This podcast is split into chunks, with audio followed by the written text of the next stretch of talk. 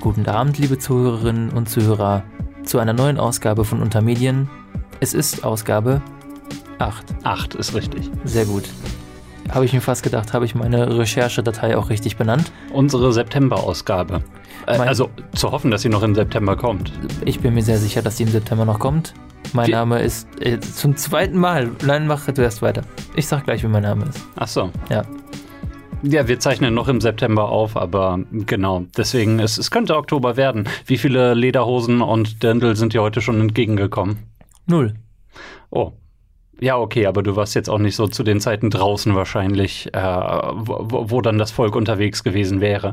Auf meinem Weg hierher jedenfalls sind mir dann doch schon einige begegnet und das, äh, da fühle ich mich immer erinnert an einen Spruch, den ich im letzten Jahr gelesen habe. Das Einzige, was noch alberner ist als das Oktoberfest in München, sind Oktoberfeste außerhalb von München. Das ist korrekt. Und wir sind nicht in München, sondern in Münster. Was für eine Überleitung. Mein Name ist übrigens Jan. Oh, und ich bin Jakob. Hallo Jakob. Hallo Jan. Wir haben noch gar nicht darüber gesprochen, dass äh, wir vorgehabt haben, schon in der letzten Folge, unsere alter Egos einzuführen. Nein, Kopf und Nein. Oh Gott, und ich hatte das echt vergessen. Also, ihr wisst Bescheid, wenn zwischenzeitlich egoistische und ähm, bösartige Worte, Gedanken geäußert werden, dann sind das nicht Jan und Jakob, sondern es sind Nein und Nein-Kopf. Gut, wisst ihr Bescheid. Wir sind bei Untermedien, wir beschäftigen uns, ihr könnt es dem Titel ja bereits entnehmen, heute wieder einmal mit einem etwas aktuelleren Fall. Unser kleiner Aufmacher ist äh, der Fall eines berühmten Fußballers, äh, der in den letzten Wochen ja in die Berichterstattung über, über den berichtet wurde und der da in die Medien geraten ist. Mhm. Wir möchten aber vorab, so wie wir es ja in der letzten Folge schon etabliert haben, äh, vielleicht noch mal kurz auf Zuhörerinnen-Feedback eingehen. Und du hast ein Feedback. Ich habe, ja, ich habe ein Feedback. Es äh, lief in etwa darauf hinaus. Sag mal, sitzt ihr irgendwie ein bisschen weiter weg von den Mikrofonen oder was ist da los? Nein, liebe Zuhörerinnen und Zuhörer, wir können versichern, äh, wir sitzen so nah an den Mikros, dass wir sie fast verschlucken. Also Hat das, hat das wieder der Kollege SM gefragt? nein, es war nicht der Kollege SM. Okay. Ich, ich werde das äh, mal beherzigen, den Rat. Und auch ein bisschen näher kommen. Nee, eigentlich ist es immer gleich, kann ich nichts zu sagen. Ja, danke für das tolle Feedback. Freut mich sehr. Wenn ihr noch anderes Feedback habt, zum Beispiel inhaltlicher Natur, schreibt uns doch einfach mal eine Mail an äh, zum Beispiel info at ostviertel.ms Ja. oder auch an info at bennohaus.de, Ja. denn wir senden jetzt gerade hier für euch aus dem Radiostudio im Bürgerhaus Bennohaus und äh, ihr findet uns auch unter ostviertel.ms bei Spotify, bei iTunes oder Apple Podcast. wir Ganz sind genau. eigentlich überall. Ihr könnt unsere Podcasts auch runterladen, die ausdrucken und die Wände damit tapezieren.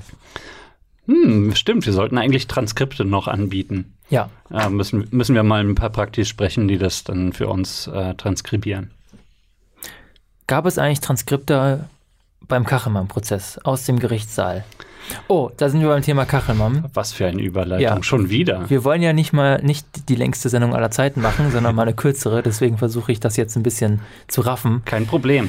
Mit Kachelmann starten wir nämlich wieder. Da haben wir letztes Mal ja auch so halbwegs aufgehört mit. Wir hatten halbwegs aufgehört, genau, Dieter Wedel kam danach noch. Äh, ich hatte tatsächlich noch einen Nachtrag zu dem äh, ganzen Kachelmann-Prozess, beziehungsweise eben zu dem sogenannten Fall Kachelmann, was ich letztes Mal bewusst ausgespart habe, jetzt aber eben aufgrund unseres heutigen Themas nochmal bringen wollte, nämlich einmal äh, zu untersuchen, was denn die Rolle der Staatsanwaltschaft Mannheim gewesen ist, die äh, dort den Fall Kachelmann eben sozusagen angezettelt hat. Also äh, die sind für die äh, Verhaftung Kachelmanns äh, verantwortlich gewesen und äh, haben dann eben auch die Anklage durchgeführt und so weiter.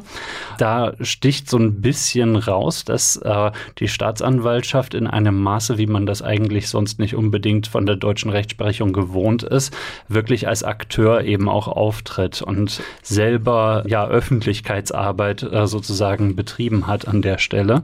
Und das hat schon ein bisschen damit angefangen, wie das Ganze überhaupt begonnen hat, nämlich mit der Festnahme von Jörg Kachelmann. Ähm, das war, das haben wir rekonstruiert, das war Februar 2010. Und ähm, ja, wir haben es nach langer archäologischer Forschung rausbekommen. Ganz genau. Nee, und äh, da ist schon eben bei der Pressemitteilung, die die Staatsanwaltschaft Mannheim dort herausgegeben hat, eben zu lesen, dass sie eine Verhaftung vorgenommen hätten. Die Verhaftung eines 51-jährigen Schweizer Journalisten und Moderators. Und also ich, ich, meine, sagen wir es mal so, die Person, die da dann noch googeln muss aus äh, den, den äh, deutschen Schriftstuben für, für Zeitungen oder äh, Internetportale oder so etwas, die Person, die da noch googeln muss, die äh, will ich sehen, eigentlich ist äh, schon wirklich äh, ziemlich deutlich klar durch diese Pressemitteilung, hey, wir haben Kachelmann geschnappt.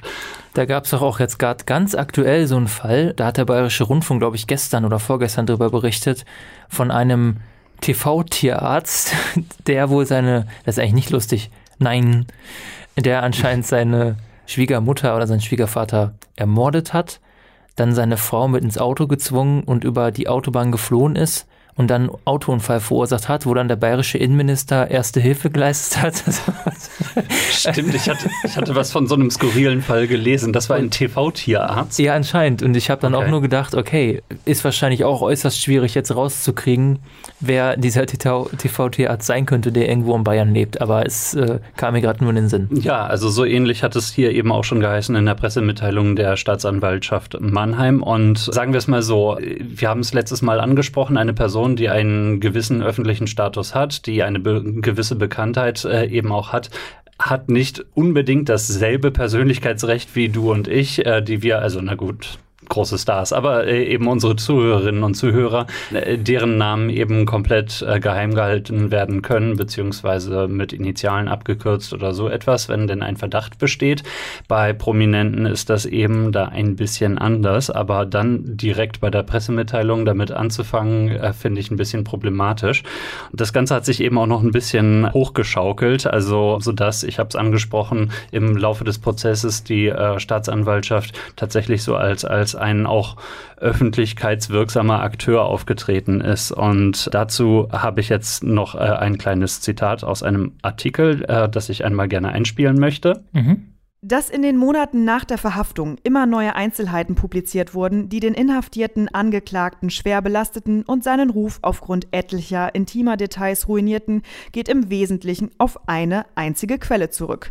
Die Anklageschrift aus der Feder zweier offensichtlich fehlgeleiteter und getriebener Staatsanwälte, die, wie der Prozess zeigen sollte, eine ihnen vom Gesetz vorgegebene Pflicht grob verletzten, nämlich neben belastenden auch entlastende Umstände gründlich zu ermitteln aus Georg Altrogge, die verlorene Ehre des Jörg Kachelmann und welche Rolle die Medien dabei in Klammern nicht spielten.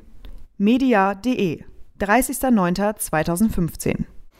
Also über die eigentliche Arbeit, was jetzt das Ermitteln äh, dieser Staatsanwaltschaft betrifft, äh, werde ich mich mal aussparen, da, dazu was zu sagen. Was hier aber eben auch durchkommt, ist, dass es nicht unbedingt nur der Fehler der Medien gewesen ist, äh, wie er denn dort äh, die Berichterstattung zu diesem Fall ausgesehen hat, sondern dass dummerweise eben auch die Justiz selber dazu einen Teil äh, mit beigetragen hat.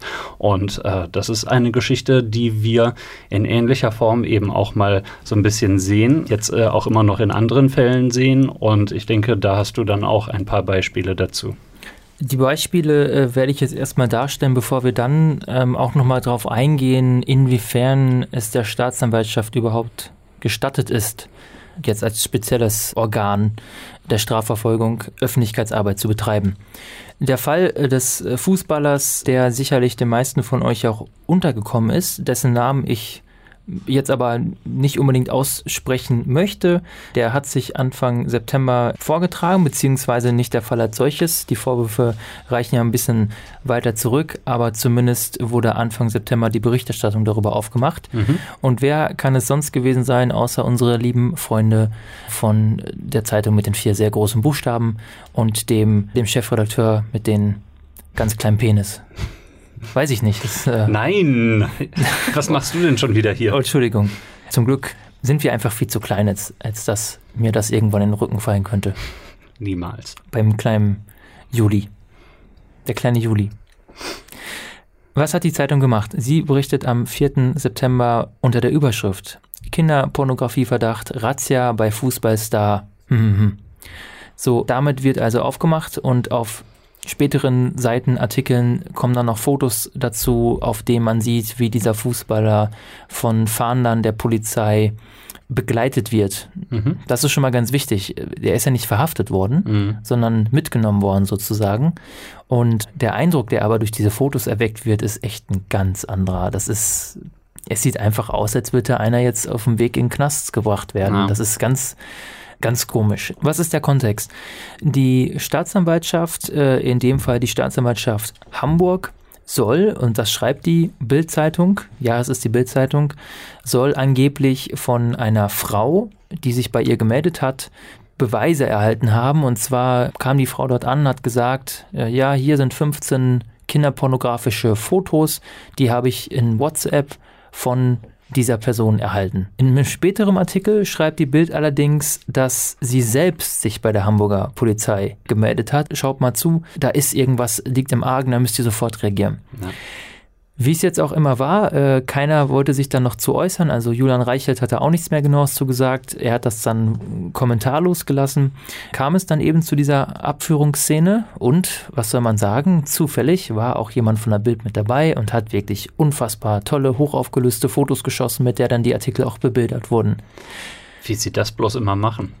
Ganz seltsam. Am mhm. selben Tag, an dem der Artikel erschien, am 4. September, gab es dann auch direkt Live-Berichterstattung mit Videoinhalten. Da steht ein Bildreporter vor dem Haus des Fußballers.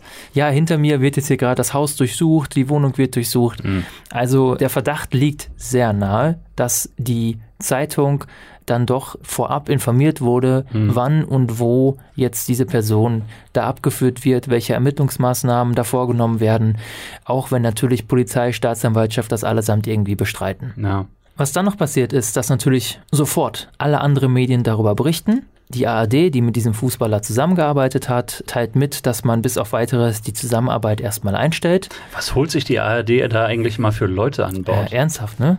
Kann doch nicht wahr sein. Und die Staatsanwaltschaft Hamburg veröffentlicht dann auch noch eine Pressemitteilung, die habe ich auch mitgebracht. Äh, ich finde die eigentlich deswegen nur mitbringenswürdig. Jetzt muss ich mal kurz wieder meine Ablage P suchen. Aufgrund des wunderbaren Logos da oben, das ist die offizielle PM. Mhm schön gestaltet und da ist eben auch der komplette Name direkt in der Überschrift genannt. Auf jeden Fall lässt sich jetzt hier schon festhalten, dass äh, Ermittlungsbehörden ganz offensichtlich äh, erstmal auf Zuruf der Bildzeitung ermitteln, was sie, das muss man auch sagen, ja auch müssen. Also wenn ein Anfangsverdacht ja. besteht, können die nicht sagen, nee. Boah, Bild, nein. Ja.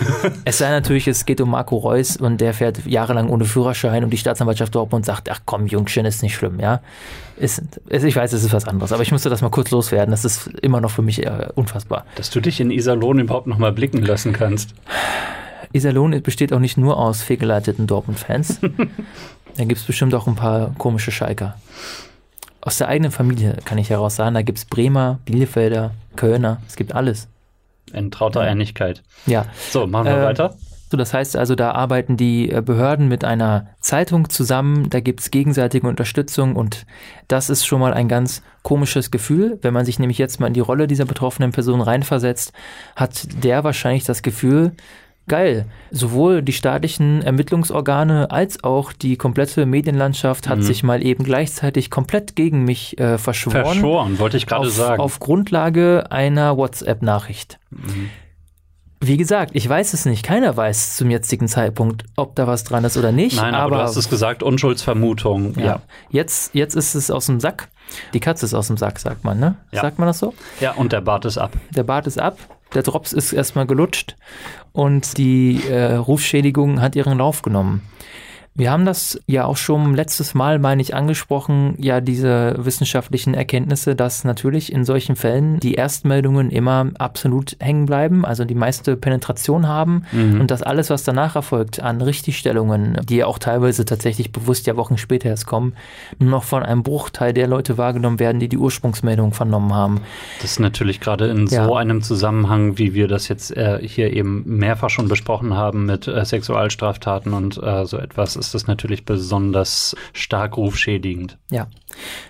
Ich komme zum nächsten Fall, Christian Wulff. Da ist etwas ganz anderes erstmal passiert. Die Ausgangslage für alle, denen das nicht mehr so bewusst ist, weil es jetzt auch schon wieder, ich glaube, es ist jetzt schon wieder acht Jahre her gewesen. Ich war vollkommen schockiert. Mhm. Kommt hin. Boah, meine Güte. Ich war auch, ich hatte vorhin so einen komischen Moment. Kennst du den Roman IQ 84? Ich weiß nicht, wie man ihn ausspricht. IQ 84 Äh, von Murakami, oder? Ja, von Murakami, genau. Habe ich aber nicht gelesen, nee. Da geht es auch so ein bisschen um Realitätsverschiebung. Mhm. Das, großartig. Und ich hatte so ein kurzes Gefühl, weil ich plötzlich so dachte, Moment mal, Christian Wulff war ja Bundespräsident. Ja. Und das war irgendwie vollkommen aus meinem Kopf gelöscht, diese Information. Ich war, ich war in der Sekunde wieder so verwirrt wie damals beim ersten Mal, als es passierte. Ich, ich, hätte jetzt beinahe gesagt, du hast es äh, zu Recht vergessen. Aber Ja. genau, also für unsere jüngeren Hörerinnen und Hörer, Christian Wulff war mal unser Bundespräsident. Er wollte auch ein Medienstar sein. Und er war es bestimmt auch in gewisser Weise mit seiner eh- damaligen Ehefrau Bettina Wulff. Die sind ja nicht. Oh mein zusammen, Gott, ne? ich, ich glaube, sie sind dann wieder. Oh, guck mal. Schon wieder Boulevardnachrichten. okay, weiter. Unter Galas oder so. Christian Wulff geriet plötzlich auf die falsche Seite. Mhm. Der äh, Medienberichterstattung, sein Hofblatt, die Bild, richtete sich auch gegen ihn. Denn wa- was war passiert?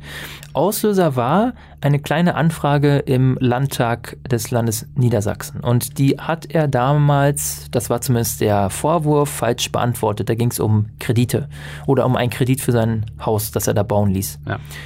Bauen oder kaufen? Ich will jetzt auch keinen Quatsch erzählen. Ich meine, es ging um einen Hausbau. Und Christian Wulff wollte nicht, dass Medien darüber berichten.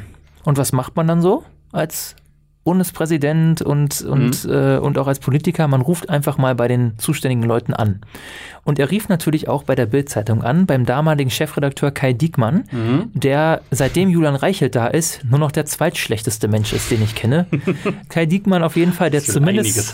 Kai Diekmann war der zumindest noch zu einer gewissen Form von Selbstironie fähig. Das ist auch das einzige, einzig Positive, was ich über ihn sagen kann. Die hat Julian Reichel ja gar nicht. Das geht dem kleinen Juli ja vollkommen ab. Aber Kai Diekmann war irgendwie nicht zu erreichen, also hat Herr Wulff ihm auf die Mailbox gesprochen. Und wie ist Kai Diekmann so? Er denkt sich, Alter, ist ja der Hammer. Und veröffentlicht dann erstmal so Auszüge aus dieser Mailbox-Nachricht in der Bild.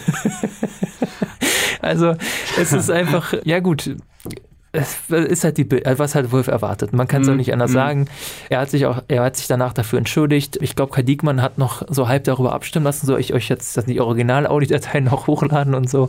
Das war vollkommen absurd. Es stellte sich später heraus, dass äh, Wolf auch noch woanders ähm, tätig geworden ist. Er hat Ja. versucht, Verlagsleiter anzurufen, die Verlagsfamilien. Ja. Er hat alles versucht, um das zu verhindern. Wie immer, Streisand-Effekt muss ich jetzt hier nicht näher ausführen Ja. ist es vollkommen explodiert. Und aus einer Sache, die eigentlich auch gar nicht so groß war, ist eine riesengroße Sache geworden.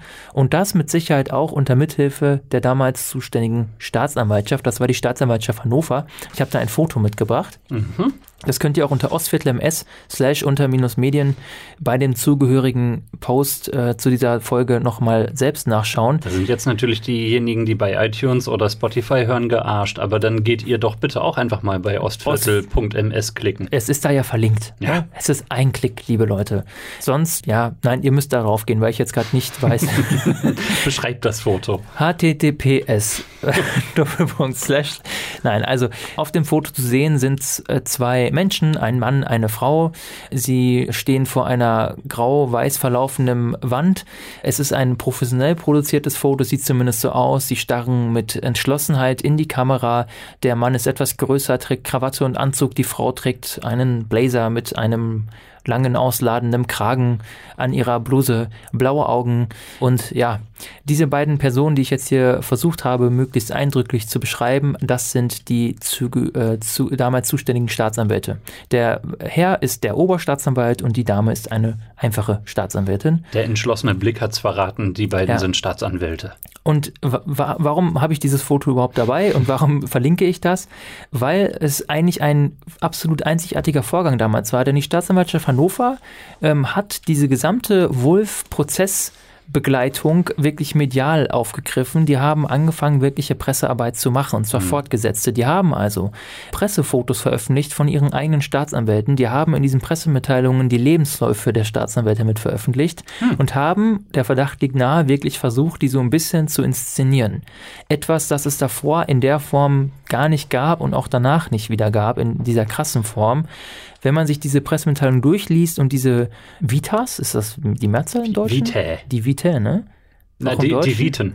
die Viten. Ja. Die kurze Viten durchliest, der wird sich meiner Meinung nach, so ging es zumindest mir, auch etwas unwohl fühlen. Das Mhm. ist irgendwie nicht richtig. Die Staatsanwaltschaft ist jetzt zumindest meine Auffassung, ist halt so oder sollte zumindest so eine Art neutrale Wahrnehmung haben. Da sind jetzt nicht so einzelne Personen, die so wie so US-typisch so als die Rächer der Straße auftreten, was Ja. weiß ich nicht was. Das, das gehört sich irgendwie Man nicht. wählt ja hierzulande auch seine Richter nicht. Also ähm, Ja, Nein, ich, ich, ich habe jetzt bei dieser Beschreibung gerade äh, wirklich nur das Bild von, von Justitia dann vor Augen, die dort mit verbundenen Augen steht und einfach ja sozusagen blind für die Person ist, die dort vor ihm steht, äh, vor ihr steht. Und so sieht das für mich auch eigentlich aus für die Juristen an sich. Die sollten im Prinzip hinter dem Recht zurückstehen. Ne? Ja, natürlich muss man jetzt auch einschränkend sagen oder verteidigend sagen, dass Staatsanwälte natürlich auch in der Öffentlichkeit auftreten, spätestens dann, wenn die Prozesse laufen. Die Inhalte der Prozesse sind ja nicht unbedingt immer für die Öffentlichkeit bestimmt, aber die Arten, aber die Tatsache, dass äh, Prozesse geführt werden, das ist ja etwas, was in die Öffentlichkeit gehört. Das ist Ja. ja ein Grundprinzip des Rechtsstaats. Das ist also okay. Aber diese Inszenierung war etwas anderes. Was ja dann noch ganz erschreckend hinzukommt, ist die Tatsache, dass am Ende Christian Wulff freigesprochen wurde. Ja. Die haben dann ja systematisch immer weitere Vorwürfe ausgegraben, immer mehr, zumindest von außen wirkt es so, an den Haaren herbeigezogen, in der Mhm. verzweifelten Hoffnung, dass doch noch irgendeine Form von Verurteilung stattfinden könnte. Ja. Es geschah nicht. Also er hat die, die, die beiden haben wahrscheinlich gesagt, wir sind keine Journalisten. Das wollte ich noch kurz sagen. Julian Reichelt hat in einem ZAP-Interview, hat er tatsächlich bei dem Fall des Fußballers gesagt, äh, wir recherchieren, wir ermitteln nicht. Das Zitat ist mal wieder gefallen. Hm. Ja. Äh, sehr schön. In, in diesem Fall, die Staatsanwälte haben es vielleicht so ein bisschen aufs Gegenteil äh, angelegt. Ja, gut, aber dieser äh, Oberstaatsanwalt, der war damals auch 43 Jahre alt, war also noch ein etwas jüngerer Typ in dieser Oberstaatsanwaltschaftsfunktion. Und der hatte, glaube ich, richtig, richtig Bock, auch wenn man sich die damaligen Presseberichte, Prozessberichte durchliest, da was durchzubekommen. Mhm. Und es ist ihm vollkommen misslungen. Das ist fast schon eine Leistung, jemand wie Christian Wulff am Ende als den Verfolgten, als das verfolgte Opfer dastehen zu lassen. Aber in der Tat, So jemand wie Christian Wulff, den hinterher niemand mehr so richtig mochte. vorher mochte ihn jemand, also ich kenne kenn niemanden, der dem sympathisch fand. Aber ist ja, das ist ja nicht unsere Aufgabe, ihn als Person jetzt. Indifferent. Indif- Das mag sein. Ja. Aber auf jeden Fall war alles umsonst. Umso erschreckender, also dass die Staatsanwaltschaft das hier tut. Und mein drittes Beispiel, das ich dabei habe, das bezieht sich auf einen Vorfall und zwar auf eine ehemaligen Säng auf eine ehemalige Sängerin einer ehemaligen deutschen Band, einer Girlband. Und diese Sängerin hatte ein Soloprojekt und ist dann kurz vor ihrem Auftritt festgenommen worden. Die Bildzeitung berichtete wieder taufrisch davon. Es stellte sich hinterher heraus, die Staatsanwaltschaft, die Zuständige, ließ damals äh, die Bildzeitung davon wissen. Die Staatsanwaltschaft veröffentlichte auch äh, nochmal Informationen und zwar, warum diese Person in U-Haft genommen wurde. Es lag daran, dass sie an HIV erkrankt war und angeblich mit mehreren Männern Geschlechtsverkehr hatte und äh, quasi billig Vorsätzlich. genau in Ja. Kauf genommen hat, Mhm. dass die sich auch infizieren. Der Punkt ist, dass es natürlich in dem speziellen Fall im Prinzip kein Interesse der Öffentlichkeit daran Ja. gab und dass die Staatsanwaltschaft vollkommen billigend in Kauf genommen hat, äh, dass diese Person, und das ist bis heute ja auch noch so, zumindest diejenigen, die es damals mitbekommen haben, das betrifft mich auch selber, mit dieser Person tatsächlich sehr schnell immer diesen Gedanken haben, ach ja, das war ja damals die Geschichte mit der, mit der HIV-Erkrankung und der potenziellen Weitergabe der Erkrankung. Wenn, wenn wir hier durch sind, musst du mir noch sagen, welche der Sängerinnen das war. Ich kann mich nämlich nicht erinnern. Ja, es ist äh, zehn Jahre her, muss man sagen. Es war 2009, Warum ist alles, worüber wir sprechen, ungefähr zehn Jahre her? weil ich vor circa zehn Jahren im Bürgerhaus Bennehaus im Osten Münsters angefangen habe. Im, im Herzen. Im Herzen Münsters. Ja, das sind jetzt einige Beispiele. Und die Frage Mhm. stellt sich oder tut sich jetzt natürlich auf, das sind verschiedene Arten von Auftreten von Staatsanwaltschaften. Welche Funktion haben die eigentlich und dürfen die Öffentlichkeitsarbeit machen? Mhm. Und es gibt dazu natürlich, es gibt Gesetze, es gibt Rechtsauffassungen. Und wenn man sich da so ein wenig einliest, dann wird man feststellen, dass die Staatsanwaltschaften durchaus Öffentlichkeitsarbeit machen können und Mhm. sogar auch sollen. Da steht zum einen wieder dieser Transparenzgedanke im Vordergrund. Ja. Wenn Staatsanwaltschaften gar nichts nach außen sagen dürften, dann läuft man ganz schnell Gefahr, dass die im Dunkeln, nicht im Lichte der Öffentlichkeit, sondern im Geheimen ihre Arbeit verrichten. Das ist etwas, was wir als Gesellschaft ja gar nicht wollen und möchten. Aber wenn ich da jetzt mal was anmerken darf, mhm. das stelle ich mir dann jetzt spontan einfach so im Zusammenhang mit eben zum Beispiel Pressemitteilungen vor. Mhm. Was, also was dann an Öffentlichkeitsarbeit von Staatsanwaltschaften so ausgehen kann. Ja. Die müssen natürlich normalerweise auch noch relativ neutral gehalten sein, schätze ich mal. Ne? Im Prinzip ja. Es gibt dazu so einige Diskussionen. Tatsächlich ist es so, dass wenn man den Diskussionen ein bisschen folgt, das Verständnis über die eigene Rolle als Medienproduzent oder Informationsproduzent, äh, Informationsvermittler bei Staatsanwaltschaften jetzt nicht ganz so präsent sind. Ja. Wieso auch? Und diese Personen sind ja erstmal grundlegend äh, juristisch ausgebildet. Ja. Da sind jetzt nicht unbedingt immer auch Leute dabei mit einer speziellen medienrechtlichen Ausbildung, wobei ich jetzt mal davon ausgehe, dass jemand, der in der Staatsanwaltschaft tätig ist, schon mit den grundsätzlichen Prinzipien von Medienarbeit und Berichterstattung vertraut sein sollte. Wäre besser, außer es, irgendwie im östlichen Sauerland oder so. Ja. Ansonsten gibt es natürlich auch in der Regel in jeder Staatsanwaltschaft irgendeine Form von Pressesprecher, Pressesprecherin. Also es gibt auch immer eine Fachkraft mit dabei. Ja. Deswegen äh, ist das aber vielleicht doch nicht ganz so gewahr, jedem Einzelnen, der da arbeitet, wie das aussieht, welche Rolle man da hat und welche Gefahren damit auch einhergehen. Man unterschätzt das ja vielleicht auch manchmal. Ja. Da sind ja auch ganz menschliche Triebe mit dabei oder menschliche Züge da mit dabei. Äh, sowas wie mal selber sich zu präsentieren, sich selber mal in den Nachrichten sehen, ist, denke ich, auch für jemanden, der sein Leben lang in der Uni saß, dann zu einer Staatsanwaltschaft gewechselt ist und plötzlich da mal vor ein paar Kameras steht, etwas Besonderes ja. und dann erzählt man vielleicht mal mehr, als man eigentlich sollte. Das darf eigentlich nicht passieren, aber sowas kann natürlich immer passieren.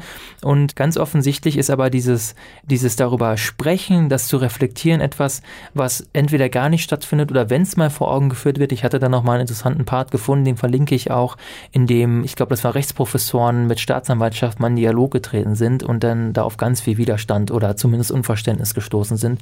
Also das ist offensichtlich ein Thema, was nicht ganz so präsent ist. Und äh, wie du es gesagt hast, also Öffentlichkeitsarbeit Arbeit ist ja das eine, aber letzten Endes muss man natürlich immer noch aufpassen, wie weit man dabei geht. Und je mehr Informationen man raushaut äh, und je mehr äh, man sie auch bearbeitet, vorselektiert und so weiter und so fort, man plötzlich in Konkurrenz zu Medien, zu einigen Medienberichterstattern tritt. Denn die haben ja ihre ganz eigene Funktion. Ja. Die äh, unterwerfen sich zumindest offiziell den Vorgaben des äh, aus 16 Ziffern bestehenden Pressekodexes. Ist Kodexes die richtige Form? Was ist denn heute los? Des Kodizi. Das Pressekodizil. Des Pressekolibris. Ganz genau. Also das sind, äh, nein, äh, das sind also die, ich muss mich daran gewöhnen, dass, naja. dass, das nicht mehr so häufig passiert. Das ist also sozusagen so die grundlegende Debatte und etwas, worunter oder worunter sich vielleicht tatsächlich in dem Fall auch Medienberichterstatter, die ja immer ganz schnell schreien, oh Gott, oh Gott, oh Gott, wir gehen unter, wenn die anderen auch was macht, tatsächlich vielleicht mal nicht daneben liegen. Denn sie sind natürlich unabhängig im Idealfall.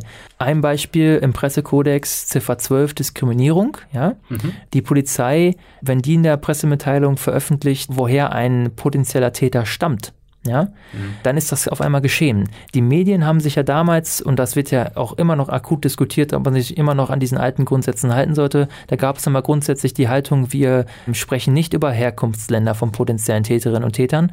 Wenn die Polizei jetzt aber selber plötzlich in die Rolle des Hauptinformationsvermittlers tritt ja. und selbst auf eigenen Medienkanälen diese Informationen unmittelbar bereitstellt, ohne dass die nochmal journalistisch aufbereitet werden, dann kommt man eben in eine Situation, dass dann plötzlich da Medienersteller sind, die den, für die die Presse Pressekodex nichts bedeutet, mhm. die sonstigen Richtlinien des DJV nichts bedeuten, wo gar nichts etwas bedeutet. Und ob das sein kann, das ist ja dann so die große Frage. Ja, also ich denke, um, um schon fast einen Schritt weiter zu gehen, aber ich bremse mich noch etwas. Sehr viel eben, was die Polizei dann äh, verlautbart. Das Ganze verhält ja nicht im, im luftleeren Raum, sondern es äh, trifft immer auf Antworten. Und wenn irgendwie etwas passiert, dann gibt es eben auch immer Gerüchte, die ins Kraut schießen und ja, tatsächlich dann schon Deutungen einer Straftat meinetwegen, die äh, in eine bestimmte Richtung gehen. Und da kann ich mir das dann eben auch vorstellen, dass die Polizei da zum Teil ihre liebe Not hat, dann äh, da einen Deckel drauf zu setzen und äh, zu sagen, hier äh, ist nicht. Äh, und das ist ja an einigen Stellen dann schon so passiert, dass dann die Polizei dann richtig stellen musste. Nein, nein, der Täter ist Deutscher. Ja. Also ein riesiges Problemfeld. Ich denke, wir können für uns festhalten, wenn ich das jetzt auch wieder so aus, aus unserer bürgermedialen Perspektive mal betrachte, wir sind ja immer so die ganz Kleinen und wir sind ja eigentlich nur so im lokalen Raum unterwegs. Mhm. Nichtsdestotrotz, das ist ja auch das, was wir den Leuten beibringen, die bei uns vielleicht so ihre ersten Schritte machen als Medienproduzenten, muss man sich immer vor jeder Veröffentlichung immer egal welches Thema, Gedanken machen, was mache ich da jetzt gerade? Also erstmal, man muss sich immer der Verantwortung gewahr sein und man muss sich im nächsten Schritt dann darüber Gedanken machen, was das, was ich da veröffentliche, für andere Menschen bedeuten kann. Ja. Jetzt sind natürlich unsere Themen im seltensten Fall äh, investigativer, aufdecken, aufdeckerischer Natur. Ja. Muss es ja auch gar nicht. Es gab seit Jahren nicht den großen Eisdielen-Test und sowas zum Beispiel. Das stimmt. Ja. Äh, da, ähm, das ist uns zu heiß geworden. Ja.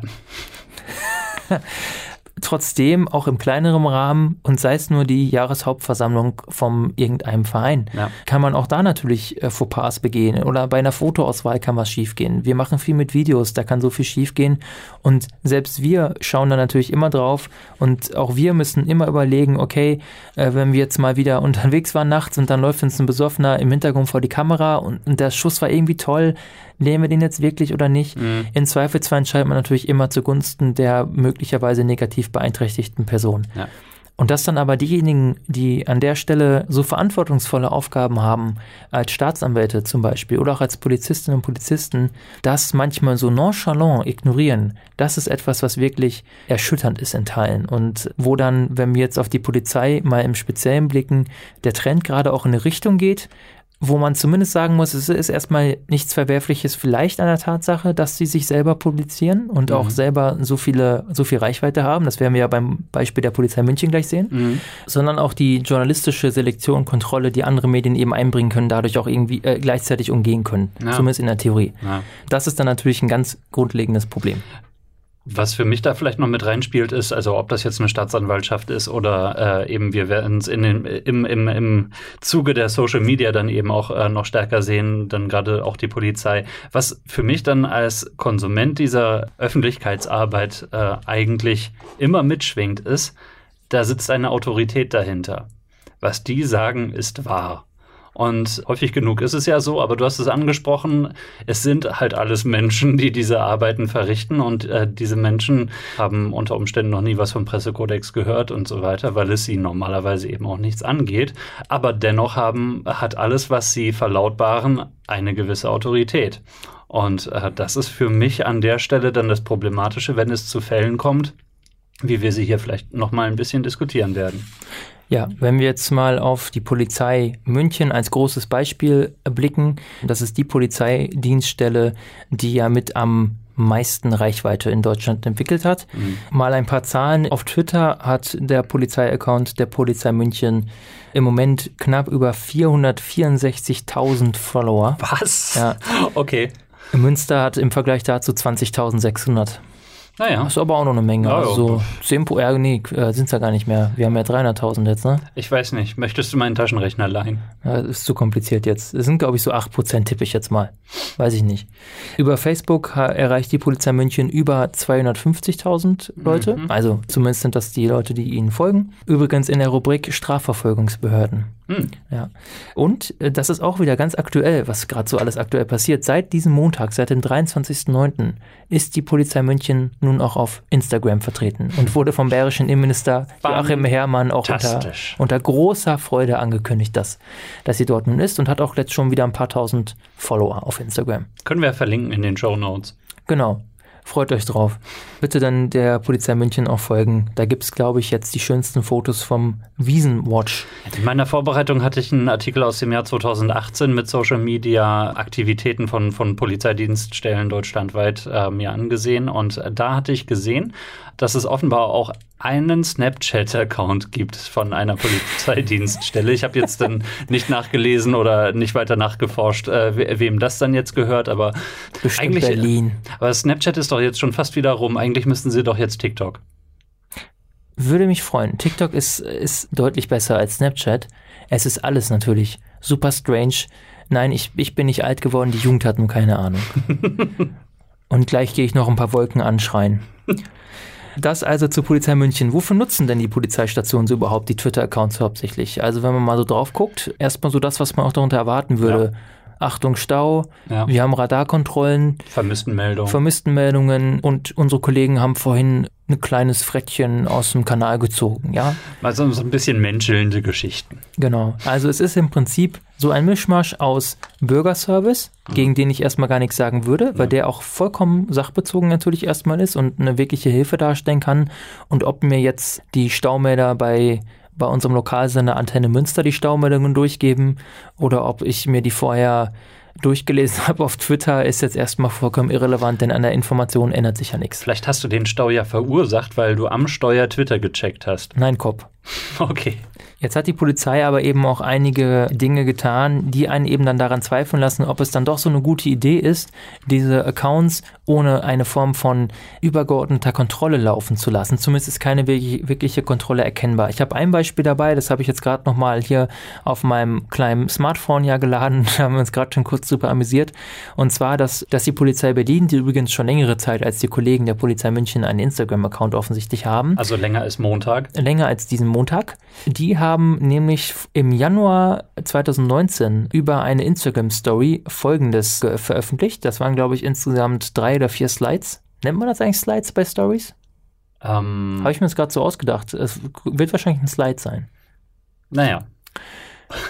Slide Nummer 1. Bitte melde dich. Du warst gestern 16.30 Uhr am U-Bahnhof Hallischen Tor und hast unseren Kollegen nach dem Weg gefragt. Und dahinter dann ein Bild, eine Silhouette einer Dame und ein Herz mit einem Pfeil, das es durchdringt. Süß. Zweiter Slide. Moment, kein, kein Phantombild? Mhm. Er trug Uniform. Du hast ihm zum Abschied ein Lächeln geschenkt. Jetzt sucht er dich. Wir helfen. Dann so ein Send Help Bild. Dritter Slide. Dein Lächeln hat ihn verzaubert. Wenn das du warst, melde dich bitte per DM. Du gehst unserem Kollegen nicht mehr aus dem Kopf. Wenn ich jetzt sage süß, dann meine ich damit selbstverständlich creepy. Aber also gut, bring das bitte für uns in den Kontext. Ja, natürlich ist das absolut süß. Hätte ich genauso gemacht. Absolut. Ja. Wo ist das Problem? Natürlich, ähm, auf der einen Seite mag der Gedanke naheliegen, was ist schon dabei, ist ja irgendwie nett, aber wenn man sich jetzt mal in die Rolle dieser Dame versetzt, ja, die diesen Polizisten einfach nur nach dem Weg fragt und das Erste, was dem Kollegen einfällt, ist es, diesen Instagram-Account seiner Polizeidienststelle zu verwenden. Nein, das, die haben doch geschrieben, unser Kollege, das war ja nicht er selbst. Die machen das für ihn. Ja, das ist viel besser. Da gab, gab es also mehrere Polizisten und Polizistinnen, die, die dachten, das ist eine gute und sympathische Idee. Natürlich ist das jetzt in erster Hinsicht ganz einfache PR-Arbeit. Es geht darum, den Ruf der Polizei zu verbessern und das war ein Versuch, da was zu beizusteuern, meiner Meinung nach. Und Polizei, dein Freund und Lover. ja, es ist, nein, Kopf. Es ist aber vollkommen, wirklich vollkommen unangebracht und einfach unangenehm aus Sicht dieser Person. Was ist denn der nächste Schritt? Dann macht er wirklich eine Phantomzeichnung oder äh, hat gesehen, welches Auto sie steigt und lässt mal eben die Kennzeichen durchlaufen, was ja erwiesenermaßen ja auch häufiger Leute, Polizisten tun, tatsächlich, äh, auch im privaten Kontext. Wild romantisch. Ja, das ist alles echt strange. Und das ist ja sogar noch so ein eher positiv besetztes Beispiel, denn ich unterstelle ja mal diesem Kollegen, auch wenn er irgendwie ein seltsamer Dude ist, wenn er denkt, dass das, also der hat vielleicht zu viel ähm, Love Actually oder sowas geguckt. Das ist jetzt ein Beispiel, wo zumindest die äh, Intention dieses einzelnen Kollegen oder der beteiligten Kollegen jetzt natürlich nicht schlecht waren. Es war aber natürlich fehlgeleitet. Und in ähnlicher Form geschieht es eben auch an anderer Stelle. Und es wird aber natürlich dann kritisch, wenn es wirklich nur noch äh, darum geht, die eigene Öffentlichkeitsarbeit, das eigene Rufpolieren in den Vordergrund zu rücken und teilweise dann eben auch auf Kosten von wahrheitsgemäßer Darstellung zu berichten. Und häufiger auch dann, wenn man selbst involviert ist. Denn das ist ja das ganz grundlegende Problem, dass die Polizei über Vorgänge berichtet in der Regel, wenn sie dann eben was veröffentlicht in ihren Kanälen, in denen sie selber Akteur ist. Ja. Und wenn das Vorgänge sind, in denen sie einfach nur hilft, okay.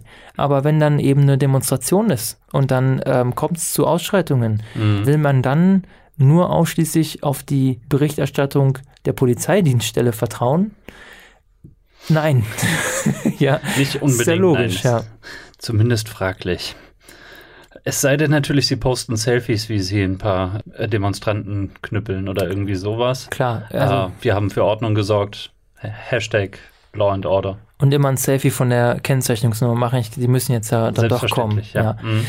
Jetzt haben wir natürlich aber auch Beispiele, in denen sowas wie ein Twitter-Account äußerst hilfreich sein kann. Ja. Du hast ja noch was Aktuelleres aus Münster mitgebracht sogar. Noch was relativ Aktuelles. Also äh, ich denke mal, die meisten von euch werden sich daran erinnern, dass hier letztes Jahr am 7. April eine Amokfahrt stattgefunden hat, wo ein ja, lebensmüder äh, Mensch so Selbstmord begehen wollte und da dann noch ein paar Leute äh, offenbar mit reinreißen wollte, indem er dann seinen kleinen Bus äh, in eine Menschenmenge gefahren hat. Und das Ganze ist natürlich äh, eine sehr traurige Geschichte gewesen für die Stadt, äh, aber eben auch, solange es angedauert hat, eine sehr aufregende und, und mitreißende Geschichte, weil man das jetzt von einer Stadt wie Münster dann natürlich auch nicht unbedingt erwartet und äh, selbstverständlich ich habe es angesprochen, wenn was passiert, dann schießen auch schnell Spekulationen und Gerüchte ins Kraut.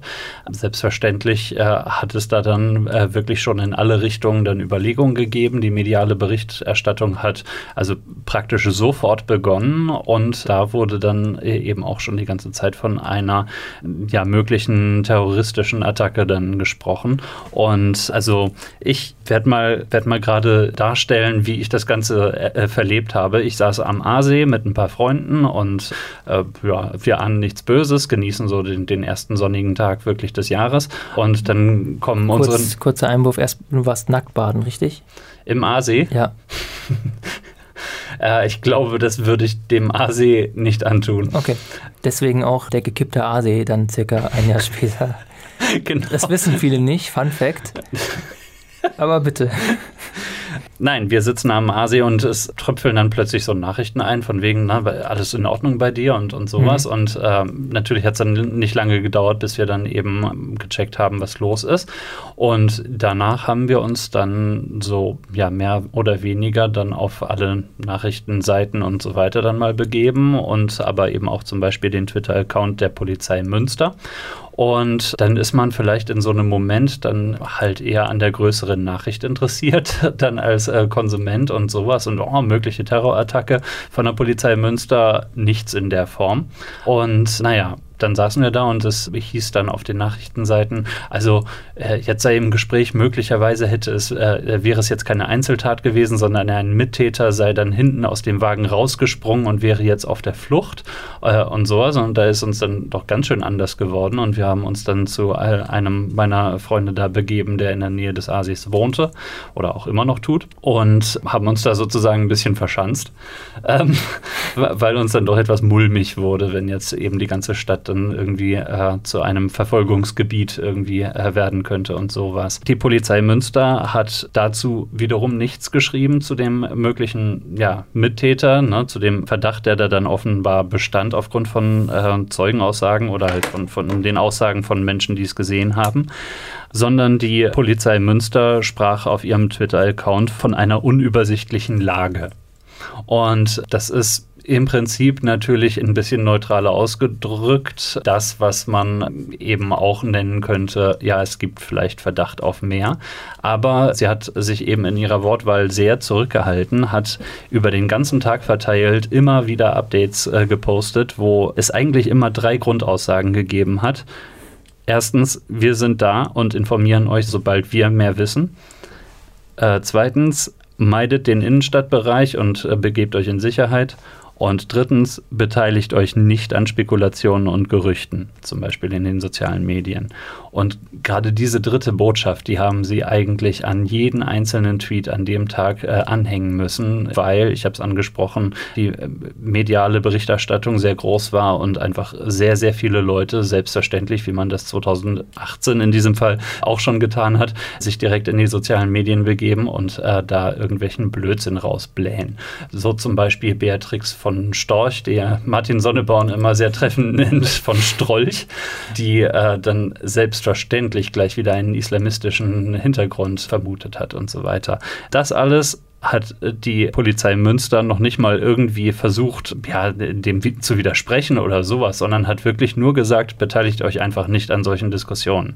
Und das fand ich sehr stark damals schon und äh, heute auch immer noch. Es hat der Polizei Münster eben auch ein großes Lob eingebracht, nicht nur für ihre Arbeit vor Ort, sondern eben auch in den sozialen Medien, wie sie mit dieser Situation umgegangen ist, weil sie in relativ nüchternen Nachrichten formuliert hat, was jetzt wirklich das Wesentliche dieses Tages gewesen ist, nämlich diese drei Aussagen, die ich vorhin äh, nochmal getroffen habe.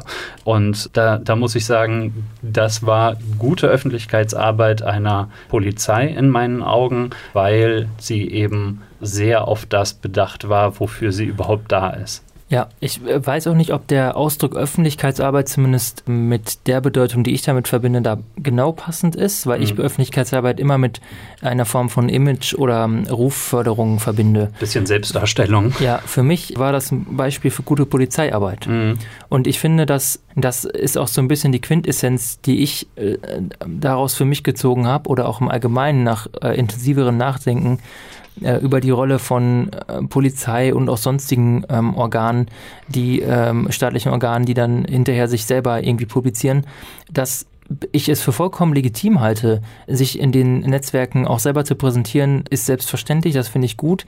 Ich finde aber, es sollte auf die reinen Tätigkeiten, die diese jeweiligen Behörden und Institutionen haben, beschränkt sein. Mhm. Also es sollte im Fall der Polizei darauf beschränkt sein, dass sie darüber Polizeiarbeit äh, Arbeit macht, beispielsweise eben in solchen Extremsituationen die Öffentlichkeit zu informieren, zu berichten. Das ist eben das, was die Polizei auch als Aufgabe hat. Mhm. Ein gutes Beispiel dafür ist ja auch die Polizei München, die 2016 bei diesem diesem Amoklauf oder Amoklaufversuch ja wirklich auch sehr gut gearbeitet hat, mhm. Informationen mhm. verbreitet hat und zur Beruhigung beigetragen hat, was ja in solchen Fällen ganz besonders wichtig ist für die lokale Bevölkerung, für die ansässigen Leute.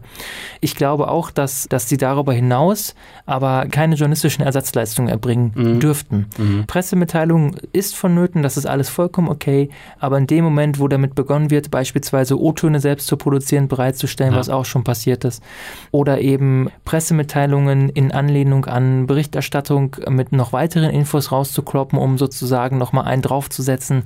Alles nicht in Ordnung. Ja. Es sollte ausschließlich um reine Informationsvermittlung meiner Meinung nach gehen, natürlich auch auf Anfrage, aber, aber auch anderslos, dem Geboten der Transparenz verpflichtet, aber nicht der Berichterstattung, nicht der Selbstdarstellung wegen. Ja. Ähm, natürlich hat die Polizei indirekt schon vielleicht als eine der Aufgaben auch, Glaubwürdigkeit ihrer eigenen Position zu fördern. Aber mhm. meiner Meinung nach sollte man nicht so etwas wie Bürgernähe, was gut ist, was soziale Medien auch erreichen können, ja. mit Glaubwürdigkeit austauschen oder verwechseln. Ich finde, Glaubwürdigkeit muss über gute Polizeiarbeit in dem Fall erreicht und äh, hergestellt werden. Ja. Dann ist auch die Berichterstattung zumindest bei seriösen, ernstzunehmenden Medien mit Sicherheit ordentlich und nicht durch irgendwelche, durch irgendwelche, ich will jetzt nicht Propaganda sagen, das wäre übertrieben, mhm. aber nicht durch diese, durch diesen etwas kleingedanklichen Versuch, wir retten hier ein paar Haustiere von vielleicht größeren Themen abzulenken und die eigene Rolle anders dastehen zu lassen. Das ist für mich nicht das, wo ich auch vielleicht die Ressourcen reinfließen lassen sehen möchte, mhm. um es auch mal so zu sagen, sondern das ist etwas, was da einfach nicht hingehört.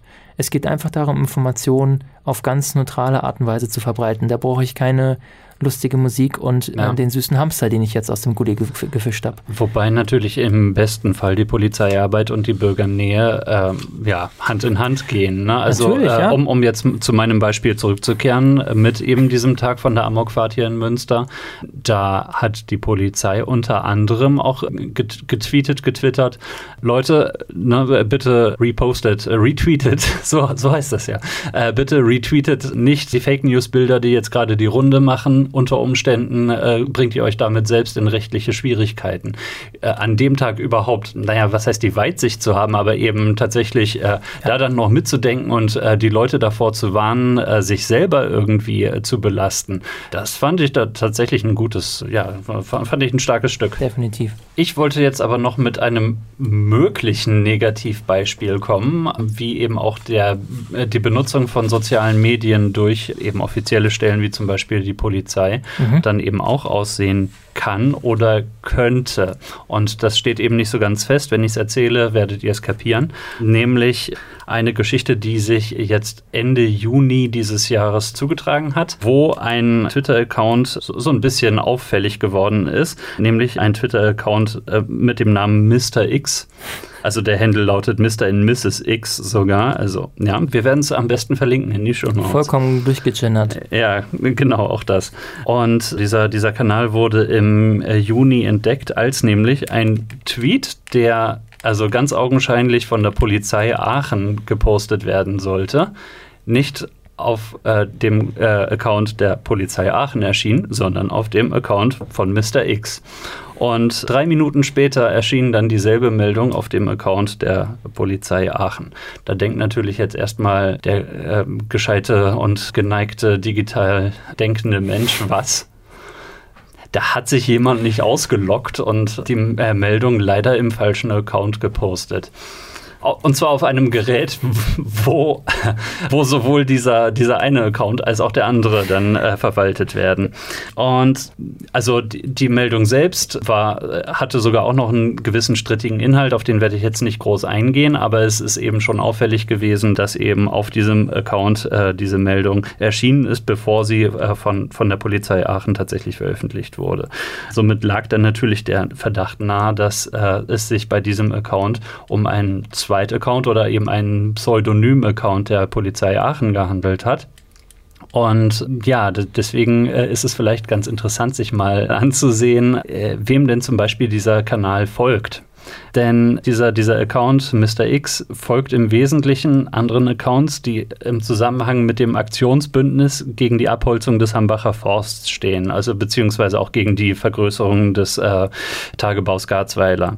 Und außerdem folgt der Account noch einigen ähm, Accounts von, von äh, Poli Polizeidienststellen in Nordrhein-Westfalen und ähm, ja auch so mehr oder weniger lokalen und regionalen Journalisten und, und Pressestellen im Raum Aachen, äh, die über Wirtschafts- und umweltpolitische Themen berichten.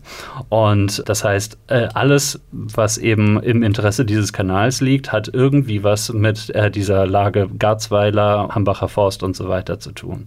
Und das ist dann natürlich schon relativ auffällig. Wenn man sich auf der anderen Seite dann äh, anschaut, wer denn die Follower dieses Accounts sind, das sind nicht viele, es sind irgendwie ein paar Dutzend oder sowas. Wer sind die Follower des Accounts Mr. X? Dann ergibt sich da kein besonderes Muster. Man äh, kann da jetzt nicht irgendwie feststellen, dass die Leute irgendwie miteinander zusammenhängen, die da äh, diesem Kanal folgen. Und deswegen kann man eigentlich auch nicht unbedingt davon ausgehen, dass es sich um einen Privataccount handelt, weil sonst da die äh, Verknüpfungen etwas größer wären. Und deswegen würde das eben den Verdacht eben auch bestärken, dass es sich um einen pseudonymen Account äh, der Polizei Aachen handelt. Jetzt äh, muss man dazu sagen, es ist rechtlich nicht, also es ist rechtlich vielleicht bedenklich, dass die Polizei Aachen so einen Account führt, aber erstmal unproblematisch, solange sie also weder Daten von ihren Nutzern oder sowas äh, erhebt, äh, noch eigene Tweets in die Welt setzt. Das ist da nämlich noch nicht geschehen. Abgesehen eben von diesem irrtümlich äh, geposteten Tweet. Das ist natürlich trotzdem auch, ähm, also so passive Twitter-Accounts gibt es selten, dass äh, sie tatsächlich nur zum Lesen verwendet werden. Ah, ich kenne aber jemanden, der sowas macht. Na, dich selber oder nee, was? Nee, ich hin und wieder poste ich was. Ach so, ja, ja. okay, ja, ich auch.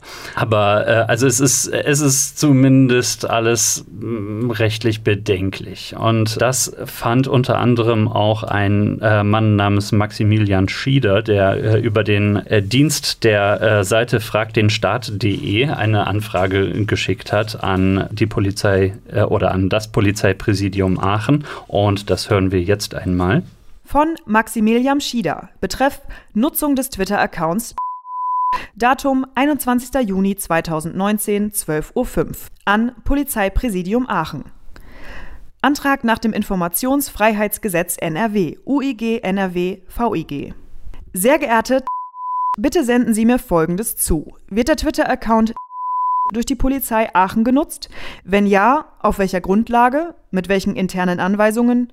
Wieso enthält er eine Liste Auswertung? Wenn nein, wieso konnte dieser Account einen Tweet der Polizei Aachen bereits drei Minuten vor Veröffentlichung veröffentlichen?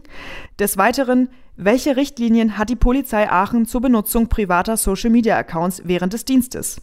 Spätere Ergänzung in einer weiteren E-Mail. Sollte der Twitter-Account durch die Polizei Aachen den Account verwalten, wie viele solcher Accounts existieren noch? Genau, diese letzte Frage, die finde ich natürlich auch besonders wichtig. Da können wir vielleicht äh, gleich auch noch drüber sprechen. Aber äh, zunächst einmal will ich äh, dann auch noch mal vorspielen, wie denn die Polizei äh, Aachen darauf reagiert hat, was deren Antwort gewesen ist. Antwort der Polizei Aachen. Dieser Account ist nicht der Polizei Aachen als Behörde zugeordnet, sondern einem im Hause befindlichen Mitarbeiter. Die Polizei Aachen als Behörde hat gemäß des Erlasses des Innenministeriums vom 30.09.2016 einen offiziellen Account bei Twitter. Eine Regelung bezüglich der Nutzung von privaten Accounts der Mitarbeiterinnen und Mitarbeiter der Polizei zu dienstlichen Zwecken ist in diesem Erlass indes nicht enthalten. Ohne jetzt den Aluhut äh, zu stark ins Gesicht ziehen zu wollen und so weiter. Was hältst du von der Geschichte? Ich glaube, dass, dass man sich nichts vormachen muss. Natürlich nutzen alle staatlichen Ermittlungseinrichtungen die sozialen Medien für Ermittlungszwecke. Mhm. Da bin ich fest von überzeugt. Ja. Und es ist ja auch erwiesen, dass sie auch auf anderem Wege, auch mit Hilfe von ganz bösartigen Tools, jetzt nicht nur in sozialen Medien, sondern generell im Umgang mit Computern, die eigene Bevölkerung auch ausspionieren oder zumindest versuchen, an Informationen zu gelangen.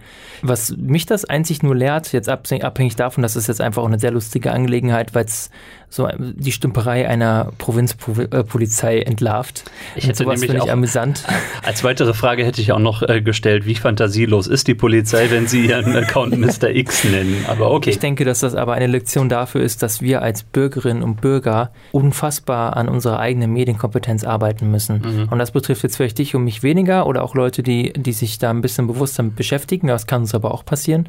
Das betrifft einfach einen Großteil der Bevölkerung, auch der jungen Bevölkerung, für die ähm, stetiger Medienkonsum zur absoluten Normalität und Lebensrealität gehört. Mhm. Aber die Lehre über den Umgang damit nicht Teil dieser Lebensrealität ist. Und das ist eher so die Gefahr. Ja. Wer anfängt, wirklich sensible Daten, Informationen, Gedankengänge, alles Mögliche über sich preiszugeben, der ist dann eben nicht nur großen amerikanischen Internetkonzernen ausgeliefert, sondern natürlich auch äh, Ermittlungsbehörden. Es kann mhm. immer irgendwann alles auf einen zurückfallen. Deswegen sollte man sowieso immer sparsam mit seinen Daten, Informationen umgehen. Auf der anderen Seite hoffe ich natürlich, dass es auch äh, noch einige Menschen gibt, die sich an Recht und Gesetz halten und die eben, wenn solche Aktionen wirklich wirklich nachweislich rechtswidrig auch sind, weil ich das jetzt wieder auch, also das ist jetzt so ein Punkt, normalerweise hat man ja als Laie, haha, immer so ein Gefühl von, das ist eindeutig falsch oder das ist eindeutig richtig. Mhm. Und bei dem habe ich so ganz spontan erst so gedacht, ja, okay, dann haben die halt einen Twitter-Account, aber das sind jetzt ja Infos, die die ja auch mit ihrem eigenen einsehen könnten. Mhm. Das wird ja öffentlich gepostet und habe das jetzt erstmal nicht ganz so kritisch gesehen, als wenn die mir jetzt ja. einen Trojaner aufs System geschmuggelt ja, hätten. Ne? Natürlich, der Bundestrojaner. Genau, aber jetzt äh, ich bin ja schon froh, wenn dann, wenn dann ähm, andere in der Situation deutlich klügere und bewandertere Menschen als ich sagen, das ist dann in dem Fall nicht in Ordnung oder auf der und der Grundlage ist sowas nicht erlaubt, ja. finde ich ja vollkommen okay. Das sind ja auch wahrscheinlich diese Feinheiten zwischen ähm, andersloser Ermittlung und ähm, Recherche und so weiter und mhm. so fort. Und da gibt es dann eben hoffentlich Leute, die die Grenzen nicht dauerhaft ausloten, bis irgendwann die sie so weit verschoben sind, dass etwas, was früher undenkbar war, plötzlich zur Normalität geworden ist. Ja, also um jetzt mal zu sagen, was ich davon äh, halte, ähm, erstmal so muss ich nämlich sagen, wahrscheinlich ist es eine einigermaßen praktische äh, Geschichte, so einen Account zu haben, dann eben nicht nur für so einen äh, Vorgang, sondern eben auch für andere Vorgänge, die dann eben gezielt alle Akteure dann in einem Feed versammeln. Und äh, dann siehst du immer sofort, was da Sache ist, wenn das eben deine Abteilung ist. Es ist eine etwas peinliche Geschichte wahrscheinlich gewesen. Und nein, wie gesagt, die Polizei Aachen hat ja gesagt, es ist jetzt der Account eines Mitarbeiters gewesen, also insofern, das ist jetzt die offizielle Darstellung und dabei bleiben wir dann jetzt erstmal. Trotzdem ist es jetzt vielleicht vielleicht ein, eine etwas peinliche Angelegenheit gewesen. Und für mich ist, glaube ich, die Hauptsache, dass solche Accounts nicht anfangen, Sachen zu posten. Und, und der Verdacht liegt natürlich nahe, dass es Accounts gibt, die Sachen posten. Ich hoffe mal, aber dass es nicht so ist. Denn in dem Moment würden sie selbstverständlich auch selber Meinung machen. Und das ist äh, ja auch der etwas übergreifende, äh, das übergreifende Thema unserer, unseres heutigen Podcasts hier. Ja, die Meinungsmache könnte eben auch auf so subtile Kanäle durchaus schon geschehen. Und das ist äh, eben das, was bei mir den, den üblen Nachgeschmack hinterlässt. Ja. Also Beitrag zum Meinungsbildungsprozess sollte in meinen Augen über solche Formen von Einrichtungen ausschließlich über reine Informationen und Fakten erfolgen. Ja. ja, ein bisschen erinnert mich das an, an so ähm, Fake-Baits. Also wenn die Polizei irgendeine Drogenanzeige bei Craigslist veröffentlicht und um darüber dann so lokale Dealer zu schnappen. Also im Prinzip mhm. selber was Illegales andeutet oder tut, um mhm. jemanden zu schnappen. Ne? Das irgendwie tat sich mir der Vergleich gerade auf, dass die dann auf der anderen Seite dann so einen Twitter-Account nutzen, um dann irgendeinem linken Aktivisten mal eine DM zu schicken und zu sagen, ey komm, lass mal hier treffen zum Bullenkloppen oder so, ne? Also es ist ein vollkommen aus der Luft gegriffenes Beispiel. Da ist das dann natürlich wieder eindeutig, aber natürlich ähm, selber darüber Meinungen zu posten geht natürlich gar nicht. Ja. Wie soll denn auch so eine Form von Behörde überhaupt eine einheitliche Meinung entwickeln? Also es ist überhaupt nicht zuzuordnen. Es ist ein absurder Gedanke. Na. Das kann dann ja nur wirklich irgendeine Form von Meinungsmache von auch Einzelpersonen sein, vor allem auch von denjenigen, die in Machtpositionen gerückt sind. Und das wäre falsch. Es wäre einfach falsch. Von daher ähm, gut, dass jemand da zu viel Scotland Yard offensichtlich gespielt hat und, und äh, dann diesen kreativen Namen wählen musste. Ja, ähm, ich denke, dass wir jetzt mit Blick auf die Uhr doch wir wieder haben etwas, ja keine Zeit. Wir haben keine Zeit. Das Internet ist wieder aufgebraucht. Es geht nicht weiter, dass wir jetzt so langsam zum Ende kommen. Mhm. Wir haben das Thema jetzt ja auch gewählt. Wir haben ja letzte Woche, äh, letzte Woche, letzten Monat erst zur Auswahl gestellt und wir haben ja zwei Rückmeldungen bekommen, haben uns jetzt erstmal für diese hier entschieden. Ich denke, dass wir beim nächsten Mal vielleicht eins der anderen Themen aufgreifen, wenn nicht etwas Aktuelleres dazwischen kommt. Mhm. Ein Beispiel für ein potenzielles Thema Böhmermann äh, wird jetzt ja ins Hauptprogramm ja, wechseln. Das stimmt. Ich bin äh, ernsthaft gespannt und hoffe, dass das was, äh, was wird. Ich hätte mega Bock drauf, dass das ein cooles Format wird. Zumindest wäre dann das Geld dahinter, dass er auch ein bisschen besseren äh, äh, ein bisschen ja, bessere Schreiber bekommt. Ganz im Ernst. Letzten Endes hängt das ja auch mit Druck zusammen und ja. wenn natürlich so die Last einer ganzen Sendung auf wenig Schultern liegt, dann kann das in der Regel auch gar nicht so gut werden. Wenn man natürlich Kohle hat für ein breit aufgestelltes Autorenteam, ne, dann kann da jeder aufblühen. Das wäre meine Hoffnung. Also ich hoffe echt, dass da richtig aus dem Vollen geschöpft wird. Guck mal, wie wir jetzt schon wieder diskutieren. Ja, tut mir leid. Ich habe einfach mega Bock. Ich habe einfach Bock auf, ähm, auf ein neues, cooles Format und gerade auch im ZDF finde ich das geil. Mhm. Also das würde mich wirklich freuen, wenn das was Schönes wird. Äh, toi, toi, toi dafür. Vielleicht also ein potenzielles Thema, dann, dann erst. Ansonsten ist für mich eigentlich das Publikumsvoting, da wir jetzt ja nur noch eine andere Stimme hatten und da meine Stimme dreifach zählt, habe ich für mich eigentlich schon beschlossen, dass wir nächstes Mal über britische Panel-Shows sprechen. Das ist ja auch ein Thema, das dich sehr interessiert. Aber nur, wenn wir den Bogen zum Brexit schlagen können. Ja, sehr gerne. Nein, also äh, es ist ein, eines meiner Herzensthemen und vielleicht haben wir ja die Gelegenheit, mal so wieder so eine Feel-Good-Folge zu machen, sowas wie Menschenbilder Lily Becker, ja. einfach mal wieder zu machen und äh, mit einer ganz anderen Form, die wir hier in Deutschland gar nicht kennen, beziehungsweise nur in ultra schlecht. Und ich würde das gerne mal, ich würde gerne mal meine Leidenschaft mit anderen teilen und denen zeigen, wow, was ist eigentlich möglich, wenn man lustige Leute hat? Ja? Mhm. Im aber, Gegensatz zu hier. Ne? Im Gegensatz zu hier. Aber ähm, zu Nein Kopp und Nein und ganz genau. Nein äh, Böhmermann. Mir ist äh, auch, während wir heute darüber gesprochen haben, aufgefallen, wie häufig wir ins Kriminalistische abdriften. Aber das ist. Äh, das liegt auch daran, dass wir nur auf Klickzahlen gucken und wir wissen einfach, dieser ganze Crime-Scheiß, der zieht halt ihr ganzen Klickhuren da draußen. Was soll das? Okay, aber jetzt, liebe Zuhörerinnen und Zuhörer, äh, haben wir noch eine Besonderheit. Wir haben es letztes Mal oder vorletztes Mal schon angekündigt. Wir geben euch jetzt kleine Konsumempfehlungen. Genau. Etwas, das uns am Herzen liegt, wo wir denken, als äh, Bürgermedienschaffende, das ist was Cooles, das könnte euch interessieren, weil es einen Medienbezug hat, weil es auf der Metaebene agiert, wie auch immer. Also auch vollkommen egal, welches Medium, was auch immer, es ist irgendeine Form von Konsumtipp. Ja. Und Jakob, du darfst beginnen. Ah, ich beginne, sehr schön. Wir haben äh, die Älteren unter euch werden sich erinnern, wir haben in unserer zweiten Folge True Crime Podcasts äh, dann doch einigermaßen herumgebasht auf dem NDR-Format äh, Täter Unbekannt. Fun Fact, die sind immer noch unbekannt. Okay, das als kleines Update. Dass allerdings die öffentlich-rechtlichen auch anders können, das ähm, haben wir auch in unserer Radiofolge schon angesprochen. Für mich äh, beweist das immer wieder der Deutschlandfunk.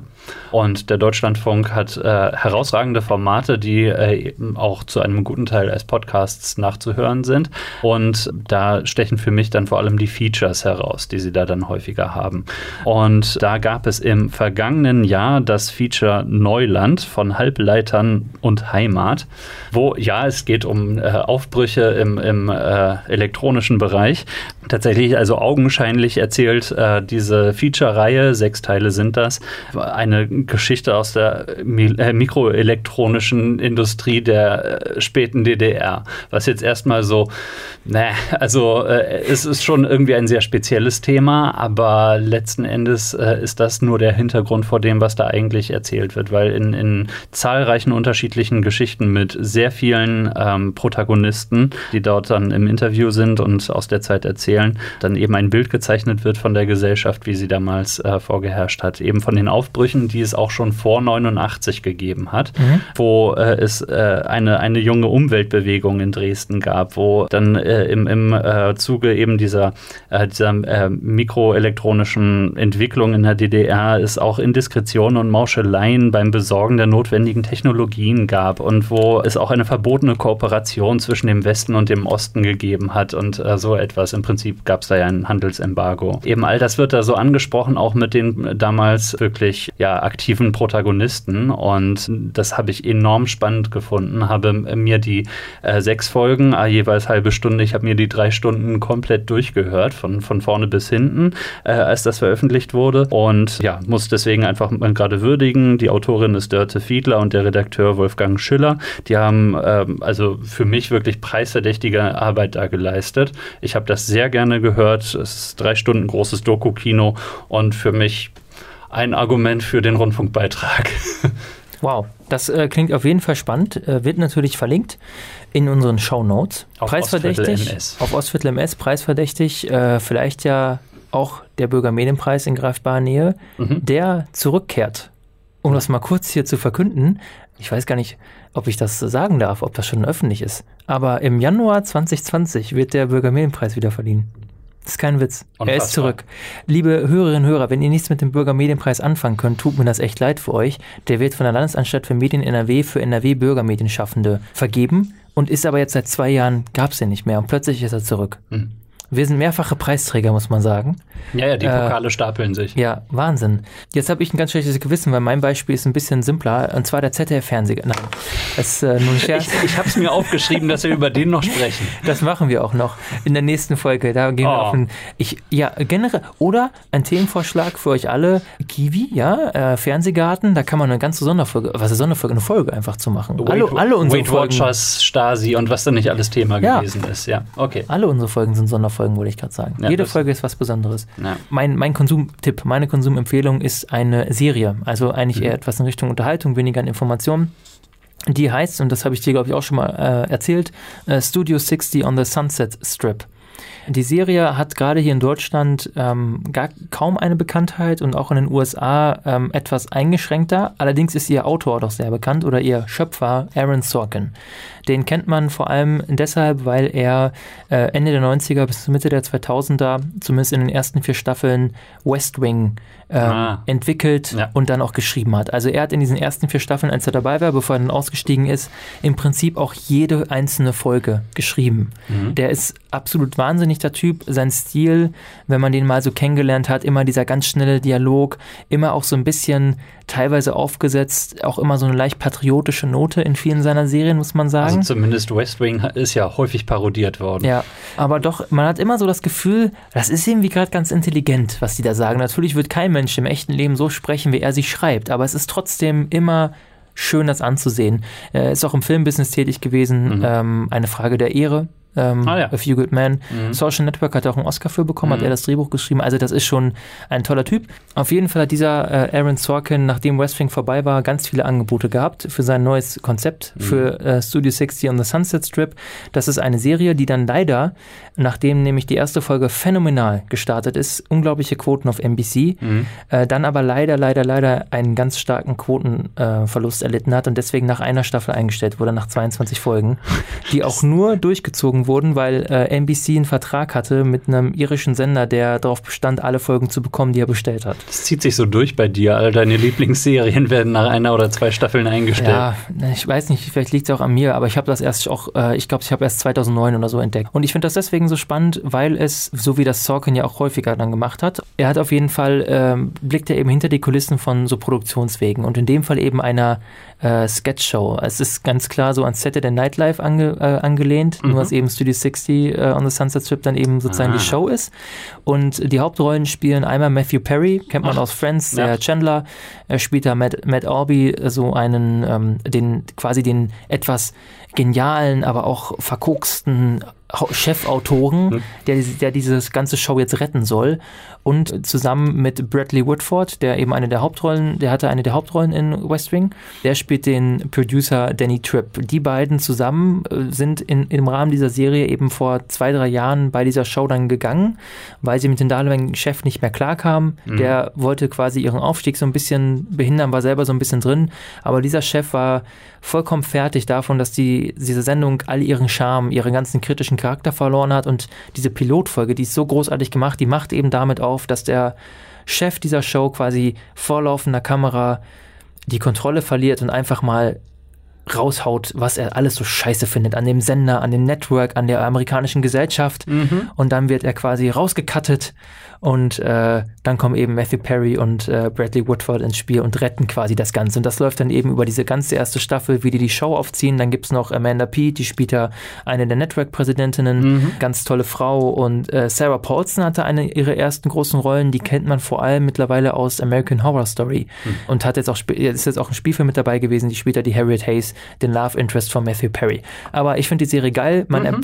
man erhält so einen er, er wirkt realistisch, ne? aber natürlich einen sehr überzeichneten Blick hinter die Kulissen einer solchen Show, einer Produktion. Was steckt dahinter? Du das weißt ist, doch, wie sowas da läuft. Das ist, ja. das ist so original 100% so. Aber es, ist, es hat auch immer so einen technischen Touch. Das finde ich als Mediengestalter spannend. Also ah. da geht es dann auch manchmal darum, wie wird so ein Signal dann übertragen, wie läuft mhm. das? Äh, Medienrecht spielt eine Rolle. Ähm, ich finde das echt ganz spannend. Es hatte auch damit zu kämpfen, dass zeitgleich 30 Rock gestartet ist, was ja so eine ähnliche Prämisse hat, ja. aber eben lustig ist. Und Studio 60 und Sunset Strip ist halt eher ein Drama, ja.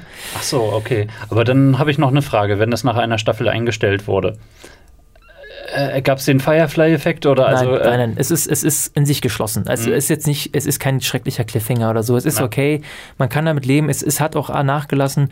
Äh, die meisten Sorkin-Fans sehen die Serie, glaube ich, auch wirklich kritisch und finden sie nicht gut. Ja. Aber ich mag die und gerade die Pilotfolge, die ist es auf jeden Fall wert, sich die anzugucken. Das kann ich jedem empfehlen. Die ist so spannend, ja. äh, so geil gemacht. Es ist unfassbar. Das guckt man, also das guckt man gern. Das kann ich jedem nur empfehlen toller Scheiß, 22 Folgen. DVD gibt es natürlich zu kaufen und ich glaube, es wird nirgendwo gestreamt. Ah, okay. Ja. Ja, ich wollte das als nächstes fragen, aber okay, dann ja. muss ich mir das wohl mal von dir leihen. Ja. Gerade fiel mir noch ein, wo du äh, davon gesagt hast, ne, äh, wer war das Showrunner oder Moderator, äh, packt vor der Kamera aus und so weiter. Network, geiler Film, weiß nicht, bestimmt inzwischen ungefähr 180 Jahre alt, aber äh, ja. und, und äh, eben auch ein, ein, wenig, ein wenig unaktuell, was dann die Medienlandschaft als solche betrifft, aber immer noch hochaktuell, was äh, das Thema betrifft. Insofern, wer den Film nicht kennt, auch mal gucken. Die Blu-ray gibt es auch ganz günstig glaube, sechs oder sieben Euro habe ich mir die auch vor zwei Jahren geholt. Ah. Äh, lohnt sich absolut, ist, glaube ich, auch daran angelehnt. Mhm. Aber so Szenen, oh, da rastet einer vor der Kamera auf, aus habe ich das Gefühl, sind eh so ein leichter Standard geworden. Ist ja auch okay. Ist ja auch immer geil, sich sowas anzugucken, auch wenn es fiktiv ist. Ja. So, ich glaube, dass wir jetzt aber mit der Folge durch sind. Eure Hinweise für die nächste Folge, für diese Folge, für vergangene Folgen, wir freuen uns immer. Schreibt uns ernsthaft eine Mail mhm. oder schreibt uns eine Nachricht. Jakobs Handynummer steht, steht in den Show Notes, eben einfach auf WhatsApp adden, kein Problem. wir freuen uns immer. Nein, ernsthaft, wir freuen uns ernsthaft. Schreibt uns was. Ja. Jetzt kommt schon, Leute. Schreibt uns. Äh, schreibt. Okay. Davon hängt mein Gehalt ab und es wird gerade eine Waffe auf mich gerichtet. Das stimmt. Als letztes wollte ich übrigens auch noch sagen, das habe ich beim letzten Mal schon vergessen und dieses Mal hätte ich es beinahe jetzt vergessen. Einen lieben Dank an Mareike, die die Texte in der letzten Folge eingesprochen hat und es auch diesmal wieder tut. Jan, ich danke dir für die heutige Folge unter Medien. Äh, Dankeschön. ich, dachte, ich, dachte, jetzt sagst du was. Und ich danke natürlich auch äh, allen Zuhörerinnen und Zuhörern. Ähm, und äh, ja, wir freuen uns auf euer fleißiges Feedback und auf euer fleißiges Zuhören. Ich danke dir auch. Und jetzt suche ich hier den Knopf. Wo ist er denn? Ich finde ihn.